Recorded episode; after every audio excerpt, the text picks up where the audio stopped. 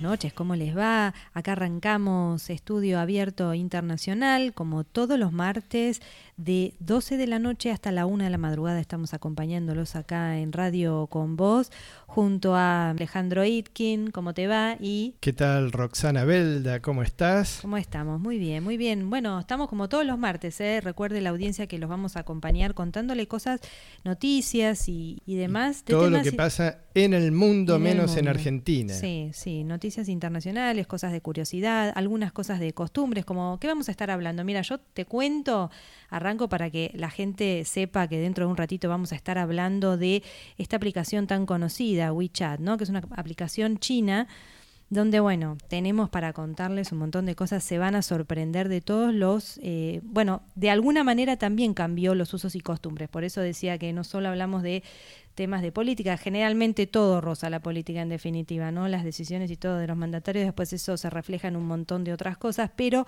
este tema de esta aplicación es súper, súper interesante, lo vamos a estar desarrollando en un ratito nada más.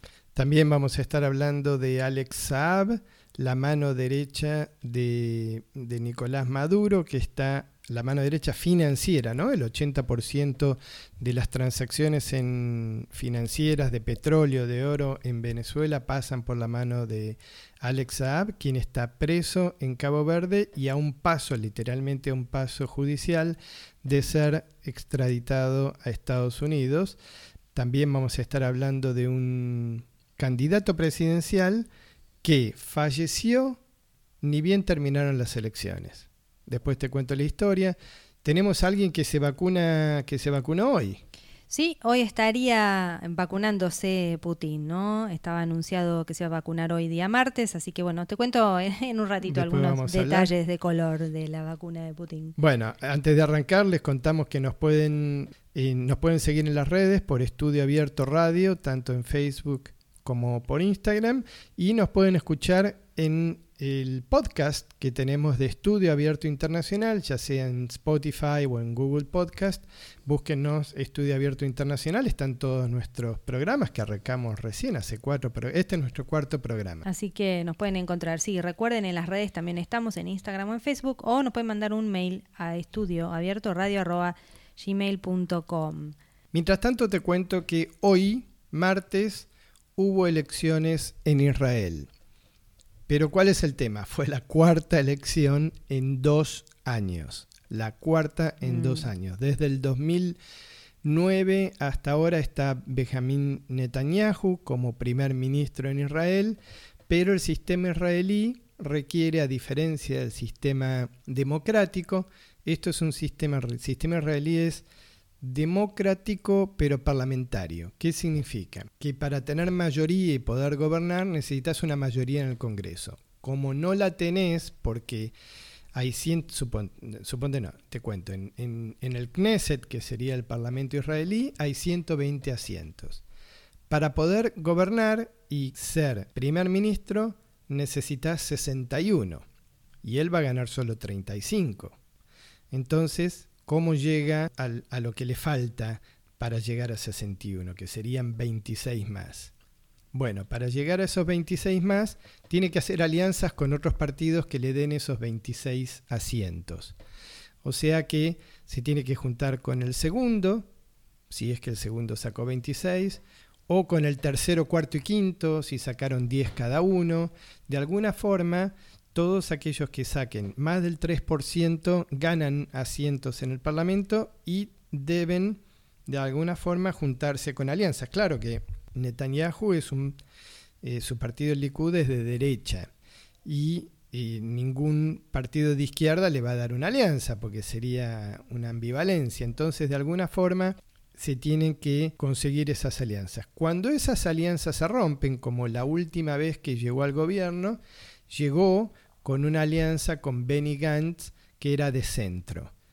Pero se pelearon se rompió esa alianza, entonces hay que volver a llamar a elecciones. Esta es la cuarta elección en los últimos dos años, ya los israelíes están un poco desilusionados con el tema electoral y, por ejemplo, hoy se presentó solamente un 60% del electorado, que fue un 5% menos que la última vez. ¿Es obligatoria la votación en Israel? No, en Israel no es obligación votar, pero siempre hubo un interés de la población en votar, siempre se, superó, siempre se presentó más del 63% del electorado. Bueno, hoy se cree que no van a llegar al 60%. Mm.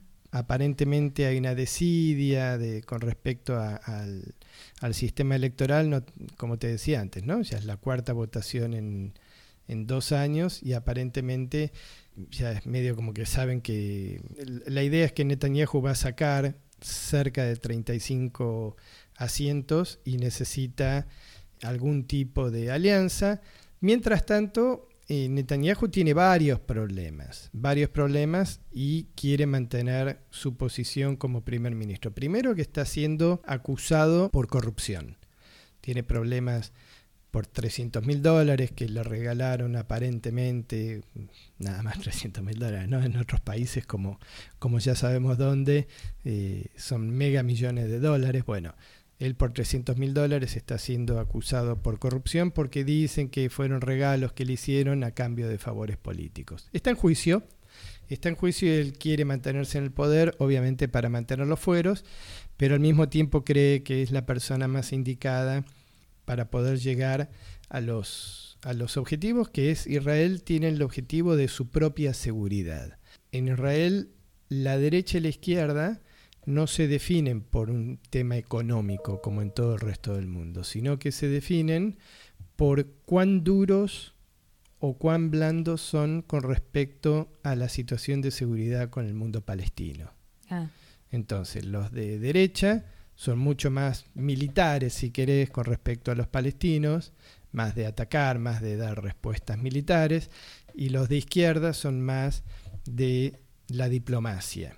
Claro, los, los de derecha dicen, como Netanyahu, dicen la diplomacia fracasó. Nunca, no se puede hablar con los palestinos porque nos mandan terroristas, nos mandan este como que nunca llegaron a acuerdos, digamos, desde la, desde la palabra. Pero el tema es que Israel sí ha logrado en los últimos meses apenas el presidente Trump en Estados Unidos antes de, de dejar el poder logró esponsorear acuerdos de paz entre Israel y cuatro países, los Emiratos Árabes Unidos, Bahrein, Marruecos y Sudán.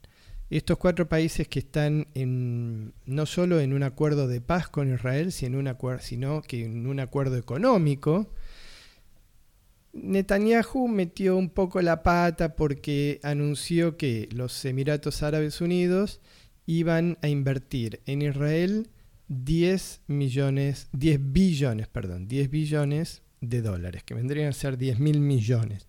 En realidad esa es la cantidad en español. 10 mil millones de dólares en Israel.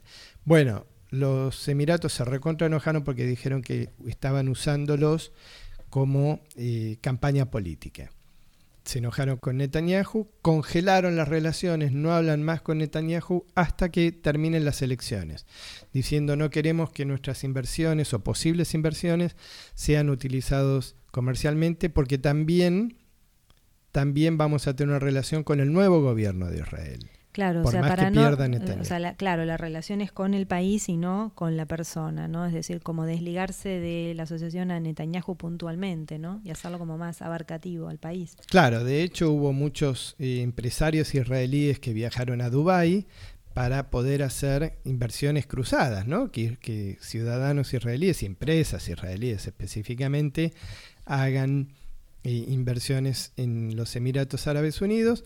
Lo mismo eh, con los Emiratos en Israel, pero no quieren que sean esas inversiones sean utilizadas eh, políticamente.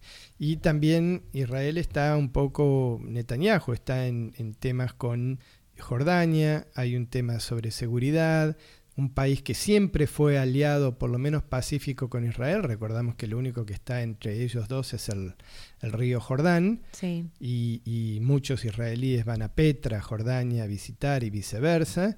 Bueno, ahora están un poco tensas las situaciones por, por un tema militar que, que se dio sobre la seguridad del príncipe Jordán cuando visitó a Jerusalén. Pero no, no es nada importante, pero Netanyahu, entre el tema que tiene con las elecciones, el tema del juicio por corrupción, el problema con Jordania, los cuatro países estos que hicieron acuerdos con Israel pero que le están reclamando que no sean utilizados políticamente, veremos cómo sale, ¿Cómo sale la elección. El día de hoy. Se mm. cree que, eh, se espera, se espera que Netanyahu gane pero no con el 60. Eh, no con el 50% de los votos que vendría a ser, que no gane los 60, 100 o 61 en realidad que necesita, sino que va a tener que volver a hacer una alianza por ahí contra los mismos, con los mismos que, se, acaba de pelear.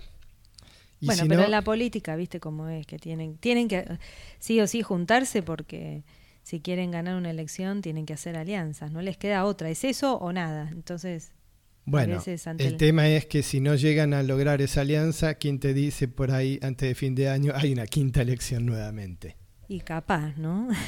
Así que bueno, hoy las elecciones en Israel, los resultados definitivos van a estar en unos días, pero el presidente del país, no Netanyahu, Netanyahu es el primer ministro, el presidente del país es quien determina quién va a ser la persona, en este caso sería Netanyahu, que trate de formar una coalición.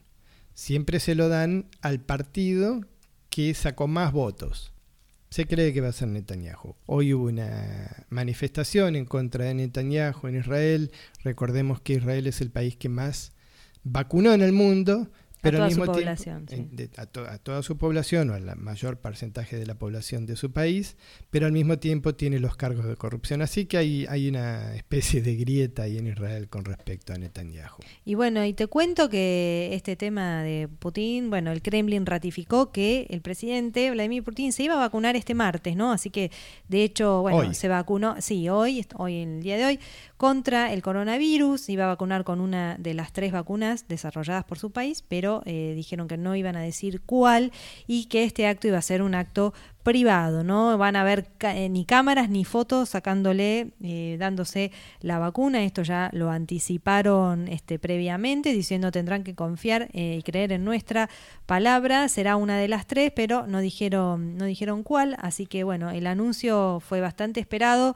Estaban viendo a ver en qué momento, ¿no? Iba a ver el presidente, iban a ver este, en Rusia el presidente vacunado. Bueno, pero sin foto es raro, ¿no? Pero bueno, dice que hay que. bueno, no lo hubieran anunciado de hecho. No solo, claro, no lo hubieran no Lo hubieran anunciado sí. y, Putin hace lo que quiere. Quiere sacarse fotos, se saca fotos. No se quiere sacar, no se saca. Se quiere vacunar, se vacuna y si no, no.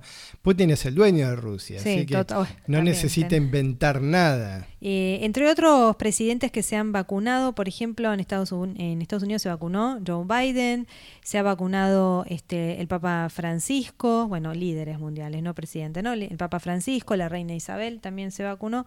Así que bueno, de a poquito los mandatarios. Este, los mandatarios son los primeros que y líderes mundiales, ¿no? Porque se vacune el Papa también, ¿no? Es como que da, la imagen de que, bueno, es lo que hay que hacer, ¿no? Hay que ver cuál le pusieron al Papa. Seguramente la de AstraZeneca, que es la que está en en Europa, aunque la Ahí va. mayoría de la mayoría de las vacunas de AstraZeneca se fueron en el Reino Unido, ¿no? Se No- fueron al Reino Unido y están ahí con la puja, ¿no? De que, bueno, las vacunas, como ya sabíamos que, que esto iba a pasar, ¿no? Bueno, vamos a un tema musical. Dale, ¿De dónde te gustaría escuchar ¿dónde vamos a música de? escuchar? ¿Te gustaría, a ver? eh, pienso cualquier país. Sí, claro, por supuesto. Nosotros ponemos música de todo el mundo, Mm. menos en español y en inglés.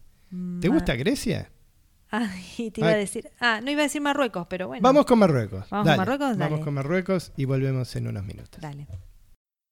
حتى الضحكة حسدوني عليها استوردة مرتبوني فيها ما كفاكم درتو فيا ردوا لحبيبي حتى الضحكة حسدوني عليه. الصور ده مرتبوني فيها. ما كفاكم درتو فيا ردوا لي حبيبي خلونا أسيادي خلونا. أنا ويا عيش اللبون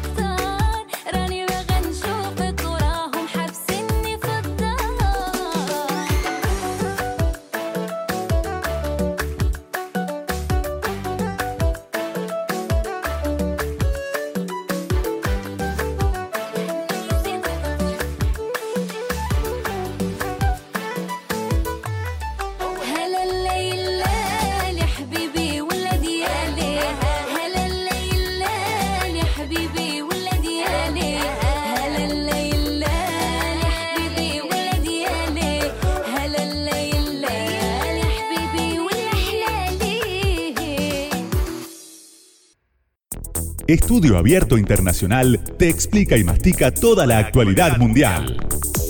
Alejandro Itkin, Roxana Belda. Estudio Abierto Internacional. Hasta la una. Radio con Voz. Ya sabe, pueden escribirnos a nuestro email estudioabiertoradio@gmail.com, seguirnos en las redes en Facebook o Instagram como Estudio Abierto Radio o escuchar nuestro podcast en Spotify o Google Podcast. Tenemos todos los programas, hoy es nuestro cuarto programa Estudio Abierto Internacional. Sí, sí, nos pueden escuchar en los podcasts, ¿eh? así que el que no se queda despierto hasta esta hora de la noche nos pueden escuchar por ahí. Bueno, vamos con el tema este súper, súper este, interesante que me, la verdad que me atrapó muchísimo, me puse a investigar este tema de WeChat.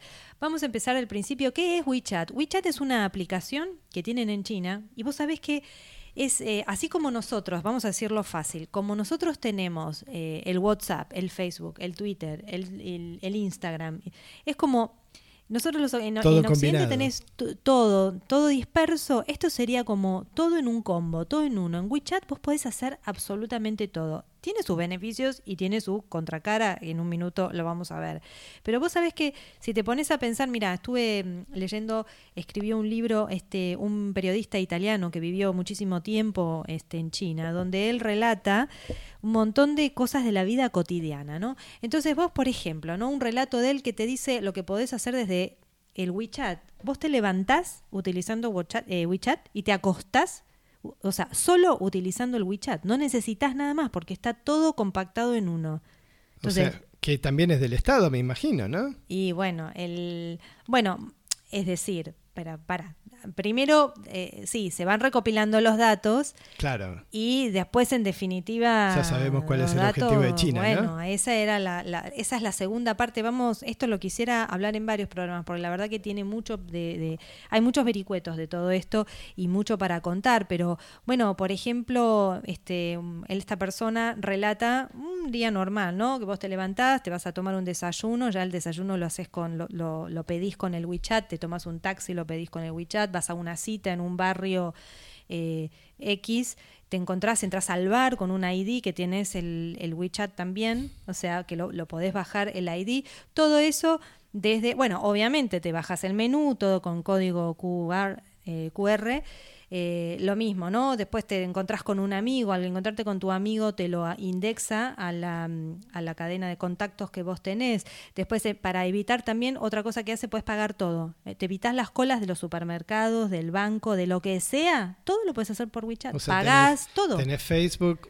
No, pero aparte- eh, aparte, Mercado Pago, apar- claro, todo eh, junto. Mercado Pago, eh, WhatsApp, Las redes sociales, todo. Twitter, Tenés, podés, eh, podés pagar, reconoce para que- contactos, llamadas telefónicas, todo por WeChat. Todo, todo por WeChat. Vas al restaurante, el QR, aparte que tenés eh, no solo el menú que tenés que poner el QR, tenés reconocimiento facial de las caras, porque después te sentás con tus amigos, te sacás selfies y de todos los, los amigos que tenés en esa reunión van recopilando datos el WeChat, que sabe que estuviste con tal en el restaurante tal, que comiste tal cosa. No, es impresionante. Pero no termina esto acá.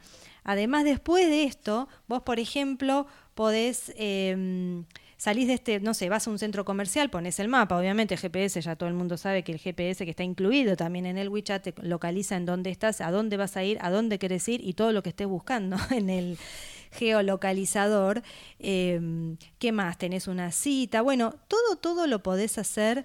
eh, o la invitación de eventos. También te llegan eh, invitaciones de eventos y de cosas porque después todo se empieza a sincronizar. Entonces, si hay un evento cerca de donde estás, te avisa. Entonces le das OK, escaneas tu cara, el código, todo. Esto se puede hacer solamente en China. Solo y en ahora, China. Y ahora vamos a em- explicar por qué. Porque por un tema de monopolio. Y ahora lo vamos a explicar, pero seguí. Pero solamente en China. O sea que, si, mira, te cuento de esto, ya las billeteras virtuales ni sirven. O sea, y es más, por eso yo decía en el principio de cuando arrancamos el programa diciendo que esto también, bueno, la tecnología cambia las culturas de, de- de todos, las costumbres, los hábitos de todos, que ya sabemos todos lo que nos hemos acostumbrado a usar el, un teléfono celular y, y a usar un smartphone. Bueno, en este caso ya ni siquiera usan ni billetera electrónica ni correo electrónico, porque es una pérdida de tiempo, no necesitas aparte correo electrónico, porque todo es instantáneo, lo haces todo, todo ni buscador, nada, haces todo por el WeChat, todo o sea automáticamente. que aparte incluye email, incluye Google. Todo, todo, todo, tenés todo, todo en uno y como le dicen, ¿no? Es el, es la aplicación de la aplicación, ¿no? Es como que la, la contracara de esto es que el WeChat, al tener tanta información y recopilar tanta data junta, que es tan bueno, digamos, y tan eficiente y efectivo para ahorrarte tiempo y para hacer todo más rápido y todo ya, por otro lado, junta un montón de datos, va recopilando muchos datos y sabe todo, sabe todo de vos. Bueno, que ese es el objetivo del gobierno chino, digamos. bueno, pero no Porque solo del gobierno chino. Y te voy a decir algo. porque- Recordemos que eh, WeChat es una empresa china. China está gobernada por el Partido Comunista, en el cual tienen el control de toda su población. Y esto que decíamos que no se puede hacer en un país democrático occidental es porque habría un monopolio tan grande que lo dividirían en varias, varias compañías, por ejemplo, por eso no se pueden juntar Bueno, no Facebook te espera, no te y- creas. Bueno, para, no vayas tan rápido porque Mark Zuckerberg, digamos, que para los que no saben, el dueño de Facebook, quiere hacer de Facebook el chat occidental. digamos. El WeChat. El WeChat occidental, claro. Quiere convertir bueno, al tiene- Facebook, quiere unificar y ser una especie de WeChat. Está empezando ya a investigar toda esta cosa de, de, de la aplicación esta china. Ya está empezando hace rato, ¿no? Está empezando a investigar. Está bien, empezando pero a- para él puede ofrecer todos estos servicios. Lo Sí, que no va a poder es eliminar. Amazon, no va a poder eliminar Google, no va a poder eliminar Twitter y no va a poder que- eliminar, bueno, Instagram ya. Lo que pasa es que por otro lado tenés que saber que en, en algún punto, yo hace rato lo vengo pensando de alguna manera, pero vos no podés tener 20, viste, cuando vas a un lugar tenés el Facebook, el link, el LinkedIn, el este, el otro, tenés 80.500 cosas, está bueno unificar todo en uno. Yo lo pensé, hace rato que lo vengo pensando en mi mente y diciendo, bueno, en algún momento se va a unificar, no puede ser que tengas todo distribuido en por parte todos lados. es cierto, es bueno, porque vos tenés toda tu historia en Facebook, ya los jóvenes no usan Facebook, quieren usar Instagram y, y todo lo que tenías en Facebook no te sirve en Instagram a pesar de que ahora son de la misma compañía. Está bueno lo que vos decís a corto plazo, ¿no? O sea, a nivel corto plazo es decir, basta, dejémonos de tantas redes, unamos todos. Sí, en para una. la practicidad del usuario, pero como todo Pero a en largo esto siempre plazo es No, el- complicado el, tema es que le das demasiado poder a mucha una sola información a una sola empresa, es cierto. Bueno, de hecho, como te decía, eh, sabe todo esta aplicación china, sabe todo, absolutamente todo de cada persona, sabe no solo la geolocalización, con quién está, los contactos, a quién, a quién ven y además esto que tienen de reconocimiento facial, que es tremendo, ¿no? Bueno, ya lo tenemos nosotros también en los celulares, en todo el mundo el reconocimiento facial es archi popular y conocido, bueno, incluido en esta aplicación, pero como te decía lo de las costumbres, que nosotros también hablamos cosas culturales, esto es una tendencia cultural también, ¿por qué? Porque en China se solía usar lo que era la tarjeta de presentación para ir a algún lugar, ¿no?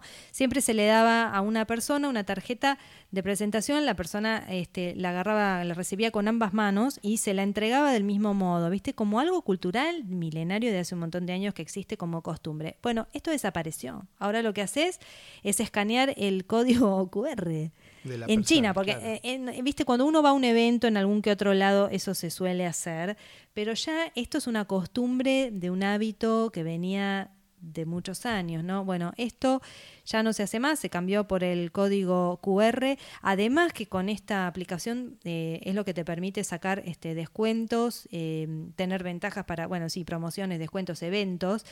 eh, y Claro, porque tiene lo que es el mercado pago también está incluido ahí. Sí, sí, todo. Podés hacer absolutamente todo. Eh, si no tenés esto, estás afuera. Es como que. eh, Es como, es como diríamos nosotros en una época, ¿te acordás cuando empezaba a ser masivo el celular y había gente que decía, no, yo me rehuso a que me persigan y me... Hoy nadie vive sin celular, digamos. Bueno, esto es lo mismo. Vos no podés, te quedás afuera de- Claro. directamente porque no Pero podés al mismo hacer nada. tiempo, el Weibo, que sería el Twitter de China, también es estatal.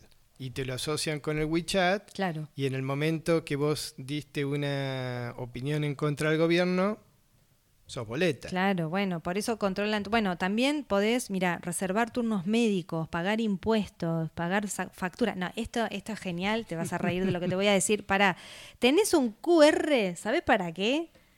Para dar limosna. Cuando le querés dar limosna a un, este, a una persona en situación de calle, tienen un cartel con un QR que le podés dar limosna. Pero no solo esto, tengo más para contarte de lo que hay. ¿Te imaginas los indigentes con, con un QR de Mercado Pago? Imagínate. También, ¿sabes qué otra cosa podés hacer? Los trámites para el matrimonio. Pero no solo eso, también podés para el divorcio. No, es, a mí, ¿Todo con WeChat? todo con WeChat lo podés hacer. Todo. Es miedo, impresionante. ¿eh? No, te digo que esto, o sea, la- al margen de, lástima que, bueno, recopilan muchos datos y es- después veremos qué hacen con esos datos, ¿no? Espurios. Pero es más, te voy a decir que hasta en algunas ciudades eh, vos presentás el, el ID, el perfil de WeChat y te sirve como ID, digamos, digamos. Directamente te sirve como tu, el ID es el- el- la identificación personal, como el Claro, del documento de identidad. Te sirve como, hasta eso llegó, ¿eh? Así que te digo, eh, es muy interesante toda esta, todo esto que está surgiendo, por eso está, bueno, este periodista escribió este libro en el que, que- que, bueno, que estuvo viviendo muchos años en China y te cuenta mucho en detalle qué es lo que está pasando también. Entonces ahora o sea, se está empezando a hablar de esto, ¿no? Que el Silicon Valley ya no está más. En California, bueno, podemos empezar a hablar de un Silicon Valley que habla en chino.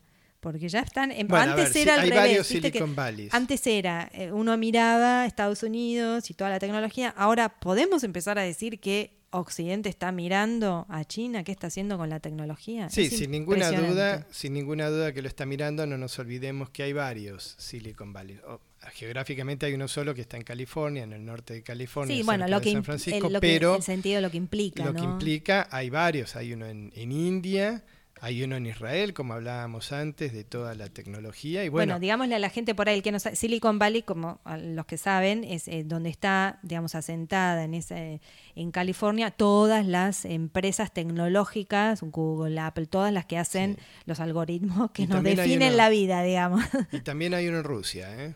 Ah, Así- ah, ah, ojo, bueno, ojo, bueno. que los rusos con los hackers son maestros, de hecho, bueno, ya, ya hackearon unas elecciones o dos, eh, se dice que estuvieron involucrados en las elecciones del Brexit y también estuvieron involucrados en las elecciones del 2016 y 2020 de Estados Unidos.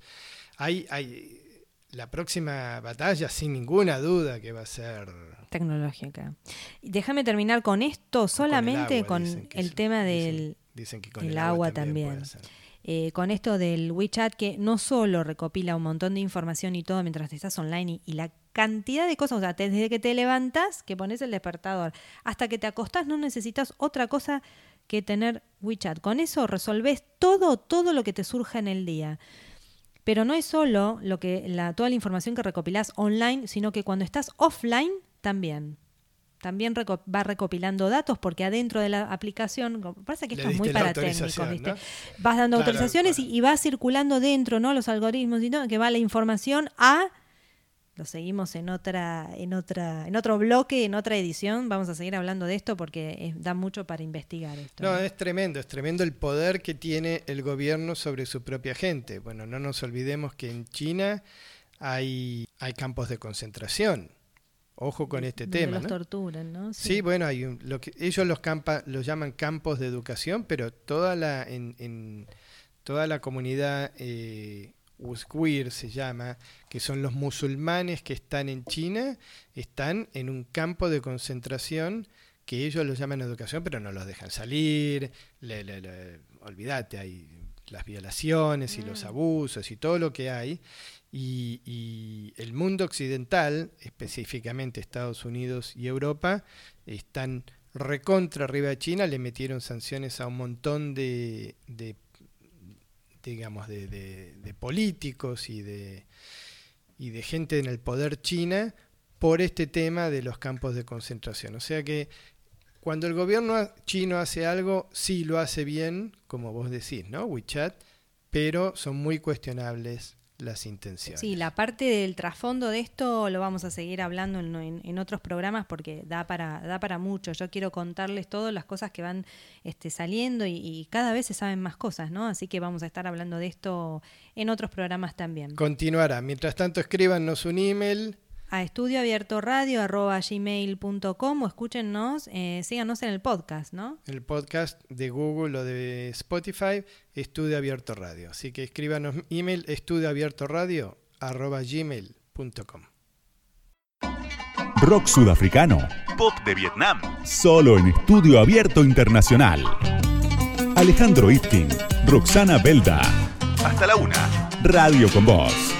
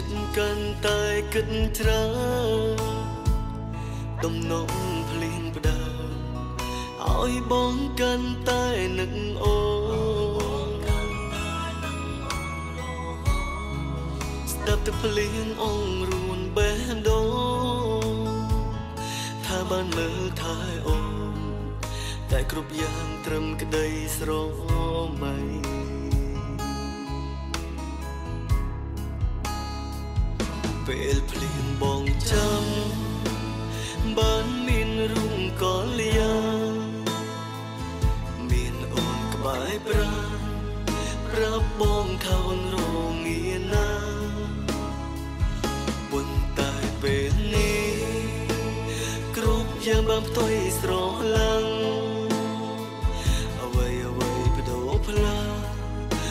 អូនចាក់ចេញលែងត្រឡប់ហើយ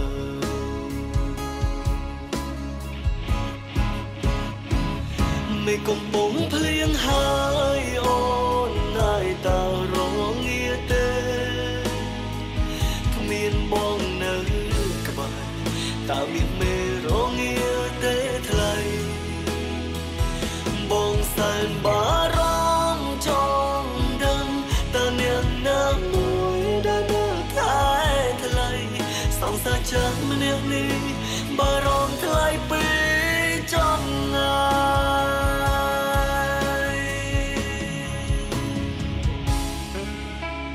Volvemos, ¿eh? Estábamos escuchando un tema de Camboya. Lindo, ¿eh? Eh, recuerden nuestro email si quieren mandarnos para contactarse con nosotros a estudio abierto radio arroba gmail.com. Te cuento que el fin de semana hubo elecciones en el Congo y no te voy a dar los nombres porque son difíciles y no, no nos interesan, pero el candidato de la oposición, el presidente del Congo hace 36 años que es presidente. Y obviamente como en toda casi dictadura, digamos, porque cuando alguien es presidente por tanto tiempo, en un sistema no parlamentario, porque la gente suele decir, eh, Merkel en Alemania tiene, tiene 18 años como presidente, pero es un sistema parlamentario, es diferente. En un en una república, en una democracia, cuando un presidente tiene 36 años, obviamente que hay un tema de corrupción y, de autoritarismo. Bueno, el opositor se presentó a las elecciones pidiéndole al pueblo que por favor vote en contra de, de este dictador del Congo. Bueno, el opositor terminaron las elecciones y tres horas después falleció, o sea, le había dado COVID y terminó su campaña y las elecciones en, el hospital. Y ni bien terminaron las elecciones, lo volaron a Francia a ver si lo podían tratar en Francia y ya en el mismo vuelo falleció. Así que eh, todavía no están las elecciones, los resultados de las elecciones siempre tardan un par de días, pero se sabe que va a ganar el mismo que viene ganando hace 36 años, pero el opositor falleció. Recordamos que en el Congo, no sé si te suena conocido, como alguna provincia argentina, tiene un presidente hace 36 años, 50% de la población y al hijo del presidente se le acusa de haber robado 50 millones de dólares de las arcas públicas. Te cuento yo, agárrate porque vos sabés que hoy eh, Australia amaneció con un, bueno, un nuevo escándalo. A ver, te digo, salió a la luz eh, videos y chats de, bueno, bastante este, subidos de tono. Eh, Explícitos, sexualmente mm, explícitos. Sí, bueno, aparentemente eh, había eh, chat con conversaciones, eh, la verdad que sí, muy subidas de tono, fotos pornográficas, dicen que hubo eh, videos con eh, miembros del Parlamento teniendo relaciones sexuales dentro de lo que es el Congreso, que han llevado prostitutas al lugar. Bueno, se desató un escándalo, no te puedo explicar. Los videos y las fotos eh, se compartieron en un, en un chat grupal entre los empleados del gobierno conservador antes de ser filtrados por un denunciante, pero fueron revelados por primera vez anoche, eh, en la noche del lunes, en el periódico de Australia y en el, en el canal 10. Claro, y a la esto, prensa por a la vez. prensa, claro, le, le fueron, le llevaron las fotos, las imágenes desataron un revuelo, no te puedo explicar todo lo que se armó. eh, y hay protestas en todo el país, salió el primer ministro obviamente a, a repudiar esto, a, a poner la cara y decir que bueno, que las eh, catalogó de escandalosas y, de bueno, que estaban, este, le- que le daba asco, que no podía creer, que se sentía muy avergonzado de toda esta eh, digamos, comportamiento ¿no? de miembros del Parlamento. Él también está, digamos, bastante cuestionado porque hubo bastantes acusaciones por violación y, acoso dentro del Parlamento. Hubo varias, varias mujeres, varias este, candidatas, diputadas que se han quejado y aparentemente él no tuvo un buen manejo de la situación. Entonces también está siendo cuestionado porque como que, viste, no está llevando bien, eh, si bien sí manejaron bien lo que es el COVID y la pandemia, el tema de las eh, denuncias de conducta sexual inapropiada y demás no las está manejando muy bien, que digamos. Entonces, El machismo llega hasta países que uno consideraría ejemplos, ¿no? Como Australia. Sí, sí, pero aparentemente, viste, esto hace que empiecen a hablar, empezaron a surgir un viste, declaraciones de mujeres que decían que hay una cultura de hombres que no puede creer eh, que hacen lo que quieren, eh, gente del gobierno mismo, ¿no? Empezar, eh, han salido a, hablar y a decir, bueno, la ministra de la mujer también, de que bueno, que tienen actitudes y que hay una cultura sexista muy importante, lamentablemente. Así que mm, eh, otra también, la ministra de Industria, Karen Andrews, dijo que estaba completamente harta del sexismo, ¿no? Y que estaba dispuesta a no callarse más. Así que imagínate, esto me parece que desata o trae a la luz un montón de cosas que han estado, viste, ocultas y que a partir de ahora van a empezar a hablar. Sí, es interesante que salga en un país como Australia, porque nosotros estamos acostumbrados a esto, a los países latinos, a por ahí a México, eh, Sudamérica, incluso te diría en África, pero en Australia. en Australia no te que son- imaginas que pase una cosa, es un escándalo esto, va a traer, va a traer, te digo, muchos dichos y, y a partir de ahora a lo mejor empiezan a salir estos temas de conductas inapropiadas, ¿no? Sí, de, gente del que- gobierno, diputados. Diputados que traían prostitutas al Congreso y había una, un había una habitación, había una sala que se llamaba la sala de, de oración. de oración y de meditación. Aparentemente la usaban ahí, bueno, han usado el despacho de una, de una diputada también, bueno, un desastre. La verdad que uno piensa que a veces esto no pasa en países así, bueno, sí, pasa esto. Eh, así que bueno, esto es noticia, noticia de hoy, así que veremos Bueno, cómo te sigue. cuento que internamente en varios países de Latinoamérica, especialmente en Venezuela, y te- después te explico por qué, en- especialmente en Venezuela, están muy preocupados y siguiendo lo que pasa en Cabo Verde en África.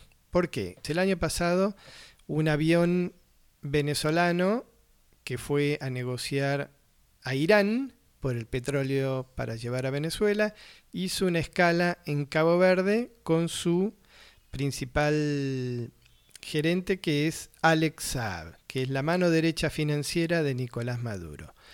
En Cabo Verde vieron que había una, una alerta de Interpol interpuesta por Estados Unidos y lo detuvieron. Resulta ser que Alex Saab, siendo la mano derecha de, de Nicolás Maduro, está preso bajo un pedido de extradición a los Estados Unidos. Esta semana pasada, la Corte de África Occidental declaró en un fallo que debían dejarlo libre, porque él es diputado o es, es funcionario del gobierno de Venezuela y tiene inmunidad.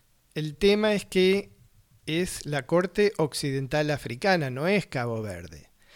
Ahora, al otro día, la Corte Suprema de Cabo Verde determinó que no, que no le iban a hacer caso a la Corte de África Occidental e iban a deportar a Alex Saab a los Estados Unidos, extraditarlo a Estados Unidos. Y casi te diría, 10 minutos antes de subir al avión, la defensa de Alex Saab, de Alex que está comandada por Baltasar Garzón, quien ya eh, el gobierno de Nicolás Maduro lleva gastado 100 millones de dólares en gastos legales para defenderlo. Baltasar Garzón presentó una apelación ante la Corte Constitucional de Cabo Verde. O sea que la Corte Suprema no es el último punto, sino es la Corte Constitucional. Si esta Corte Constitucional reafirma la extradición, no le quedan más pasos a Alex Saab más que ser extraditado a Estados Unidos.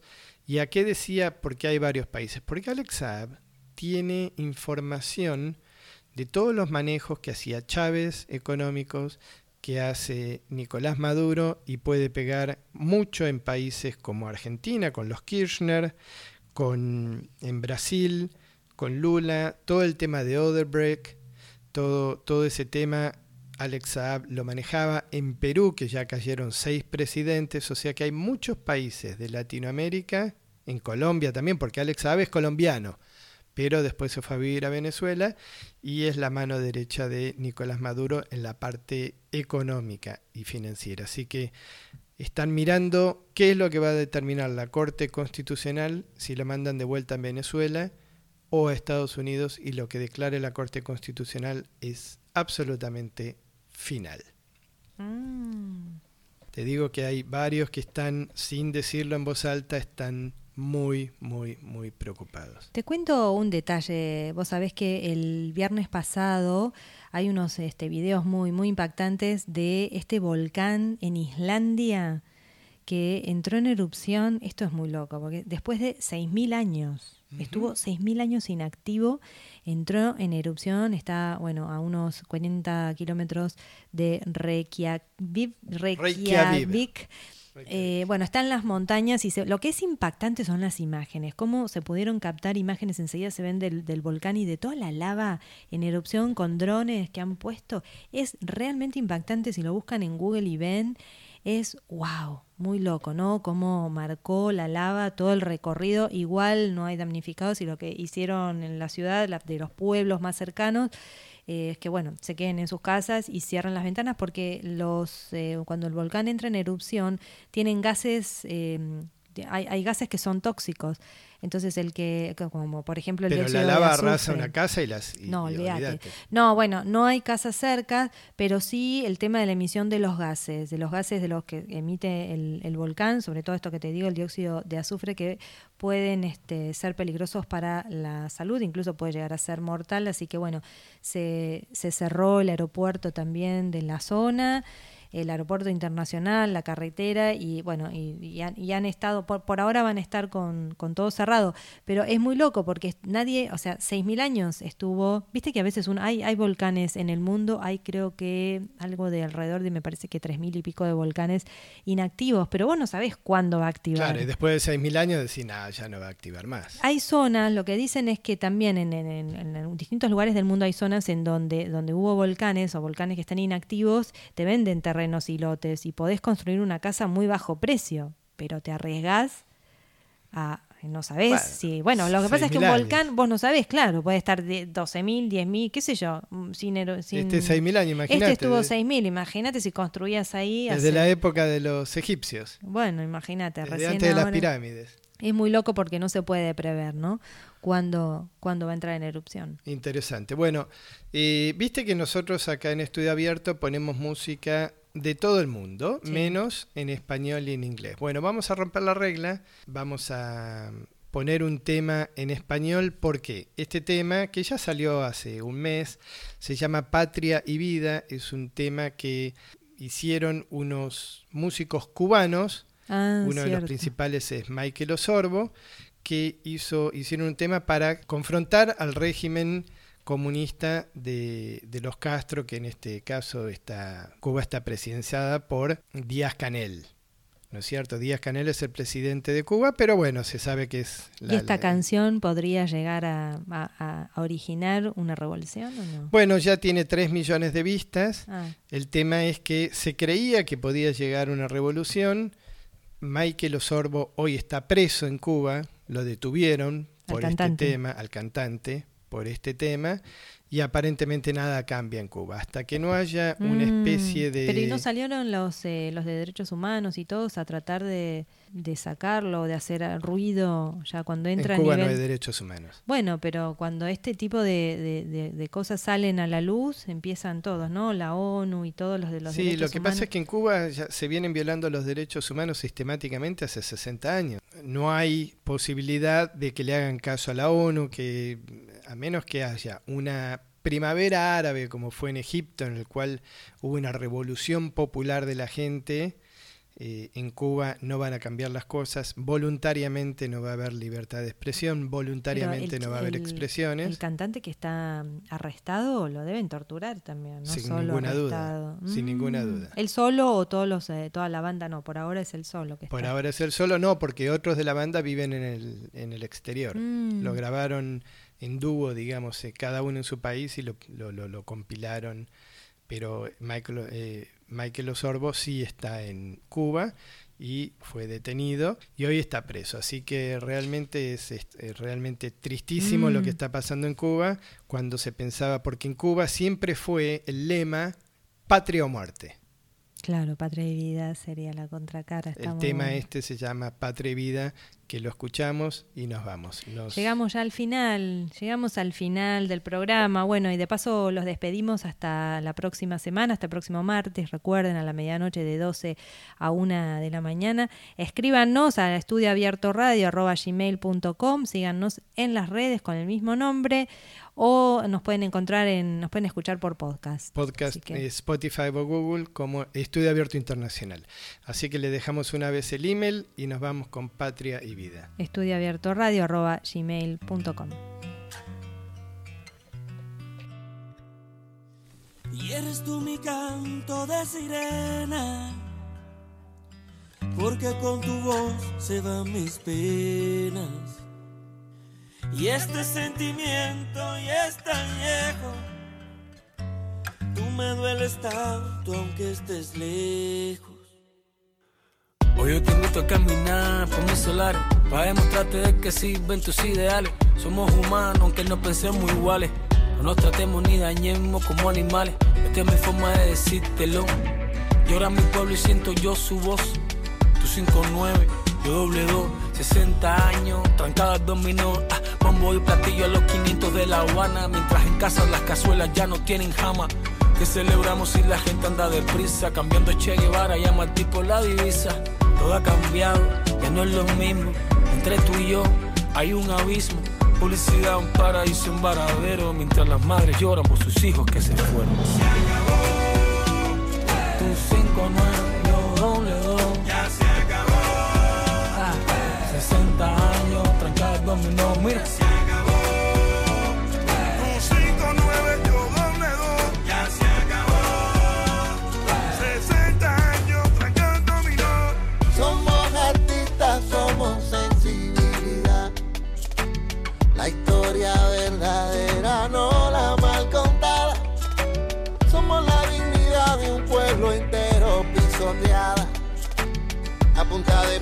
Pistola y de palabras que aún son nada. No más mentiras. Mi pueblo pide libertad, no más doctrina. Ya no gritemos